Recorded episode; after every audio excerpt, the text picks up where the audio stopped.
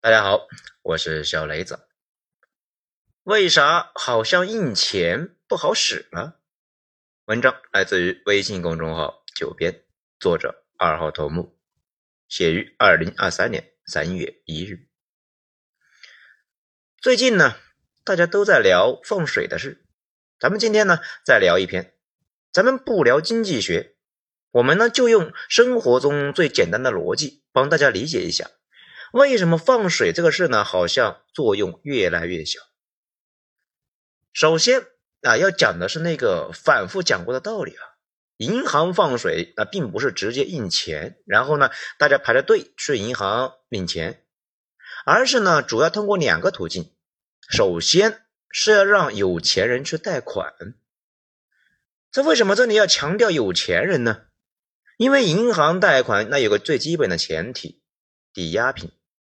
你没有抵押，最多呢能够贷出来几万块钱的一个消费贷啊，当然消费贷呢也是要看你工作单位和银行流水的，再大一些的那几乎就不可能了。所以啊，能够贷到大钱的，基本上都是本身就非常有钱的，他们呢把手里面的资产抵押了，然后借到钱再去做别的投资。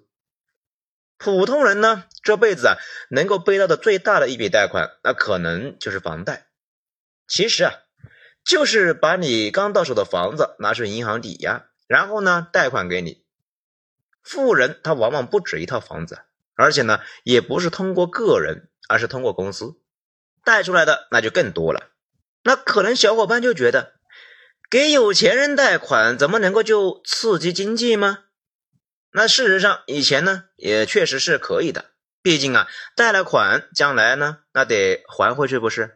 所以啊，有钱人拿到贷款之后啊，第一反应是想一想怎么投资啊，将来呢赚点钱，过几年呢把银行的钱连本带利的还回去，自己啊也再赚一点。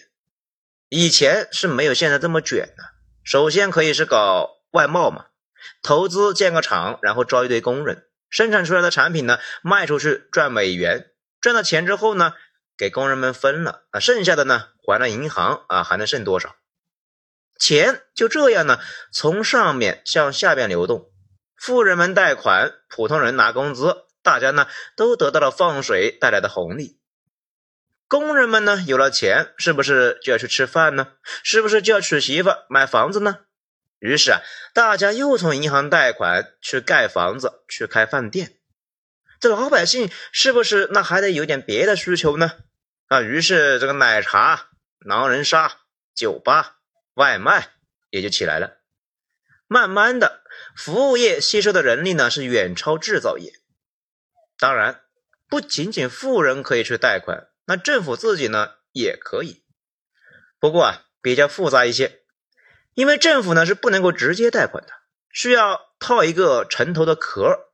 那比如地方政府想搞基建，想修条路，哎，没钱怎么办呢？成立一个城投公司。把地方上的食堂呢放进这个公司里面，然后就去银行以食堂为抵押物借钱去修公路，等将来公司赚钱了，再把银行的钱呢给还上。这修公路得雇工人吧，得买钢筋水泥吧，钢筋水泥背后呢又都是工人，基建的资金也转成了一个普通人的工资，银行出来的水呢就淋到了普通人的身上。到这里呢，大家应该都看出来了。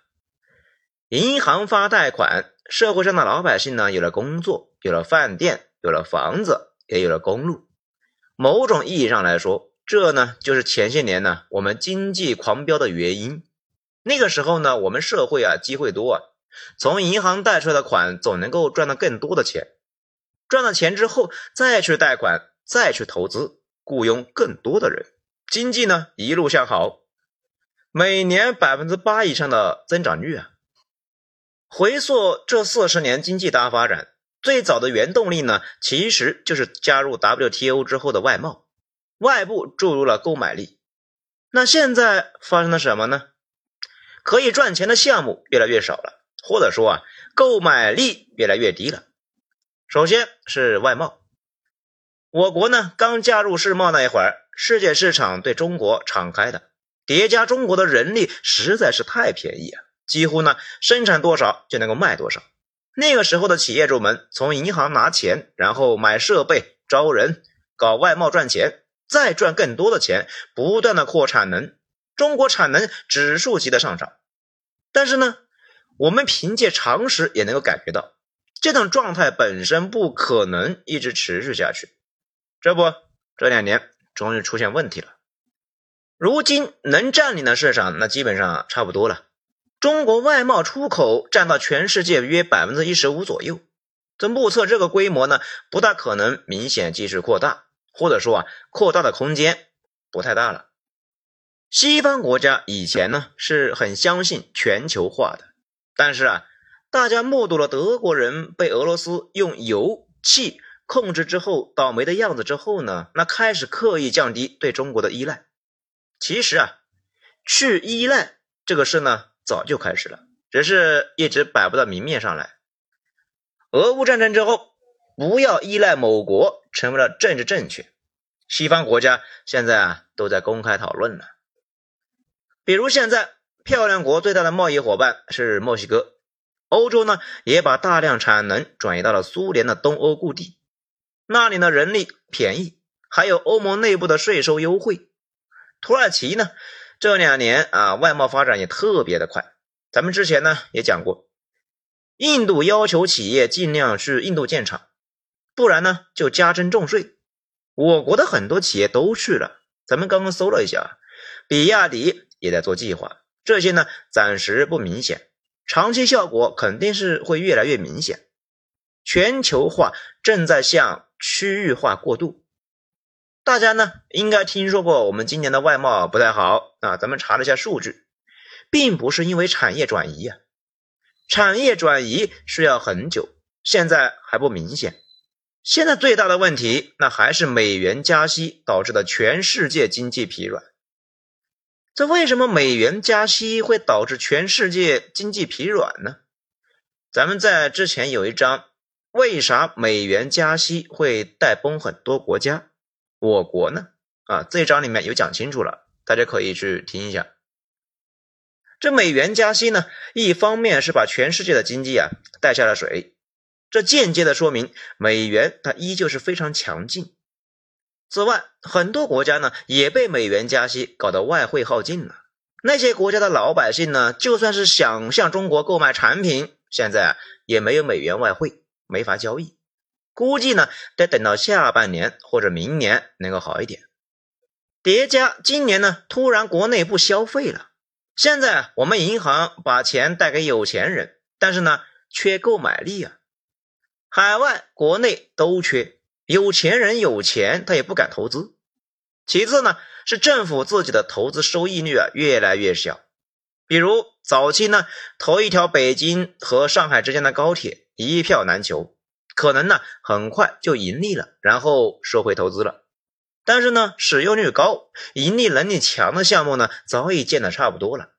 其他偏远地区的项目，可能用的人太稀疏了，根本就赚不到啥钱，需要几百年才能够收回投资。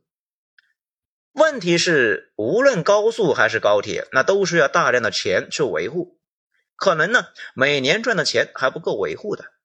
每年政府那还得继续拨款或者是贷款去维护这些基建，基建搞到后来呢，那就会越来越谨慎，因为对于很多地方政府来说，再修一条路可能呢不但增加不了收益，可能还是一个负担。再说，现在城投债已经是六十五万亿了，再借那真的就快还不上了。讲到这里呢，就很清楚了。为什么以前放水会刺激消费？因为以前起点低呀，市场前景广阔，国外和国内的老百姓呢都愿意消费，总有可投资、可盈利的项目，所以呢发钱会变成实体项目，进一步的吸收劳动力。这两年呢，国内外购买力啊都在减弱，国外是因为呢美元加息导致的萧条。国内是因为突然消费乏力，大家呢都不花钱，所以银行发钱之后呢，钱淤积在上层下不来，没有办法转换成那种啊雇佣很多人的产业资金，开始呢反复的炒作资产，所以放水那就没啥效果。不仅如此，还导致呢富人通胀，穷人通缩。有钱人去银行拿钱呢，拿到钱也没啥可投的，毕竟外贸不振。开个饭店吧，一片红海，能干啥？思来想去呢，啥也干不了。那要不买个房看看？有钱人那都是这么想的。于是呢，都去买一线的城市比较稀缺的那种大平层豪宅。所以很搞笑的是，经济不太好，一线豪宅的涨幅呢却非常大。这两天问了一下啊，西城区很多豪宅呢，不到两年涨了一千多万。要知道啊，这可是在疫情期间，匪夷所思啊。但是问题是，有钱人不投资，工厂不开工，工人们赚啥钱呢？答案那是确实呢，最近不好赚钱。这里呢，大家看出来了吧？缺乏购买力是现在所有问题的根源。现在呢还没啥啊，最可怕的呢还是日本那种情况，老百姓呢死活他不花钱，也就是老百姓有钱，可是呢存在银行死活不花，购买力上不去，整个市场呢一片萧条。日本老百姓呢那就是不花钱啊，能省就省，导致房价呢一塌糊涂，经济呢也是一塌糊涂。日本政府这三十年一直扬言开动印钞机。稀释老百姓的财富，那看你们花不花钱，甚至呢把利率啊干到零，啊这个其实啊不是真的零利率，不过呢非常非常低，呃咱们查了一下，存款年利率是百分之零点零零三，到这个时候呢看你们还存钱，而且呢利率还那么低，这多多少少贷点款去花呗，要不买个房，可是啊。刁民们呢，那是油盐不进，就是不花，死活都不贷款，爱咋咋地。美国呢，给老百姓发钱，老百姓呢花钱太猛，通胀高了一批呀。日本政府呢，都快馋死那个通胀了，那馋的流口水啊，也给老百姓发钱，老百姓呢把钱存银行，就是不花。日本现在尴尬的地方呢，就在于基建已经完成了，再建呢，那也没啥可建的。大批的边缘地区被荒废，那里呢，这个基建也都被荒废了。老龄化、少子化导致社会呢欲望极低，大家不消费，内需不振。外贸呢也一直不太行，被中韩的崛起彻底打垮了。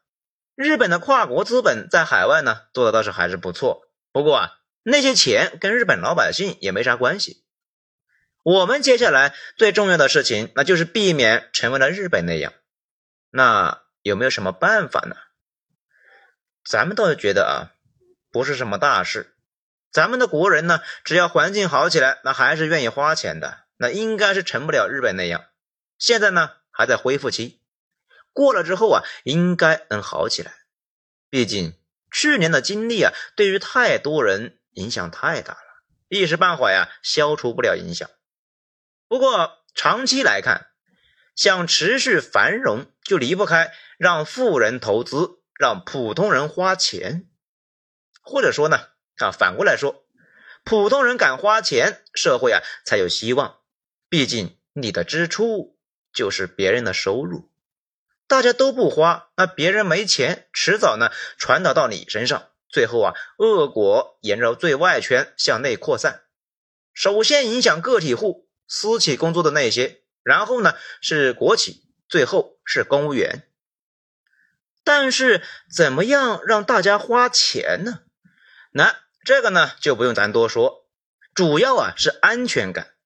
社会上呢现在有个很不好的地方，就是成天在渲染一种呢未来那会有大麻烦在等着大家这种氛围、这种气氛。咱们也不知道哪来的这么一股思潮。这一开始呢，预料的新冠余波啊，还没怎么出现呢，反而出现了这么一个奇怪的东西。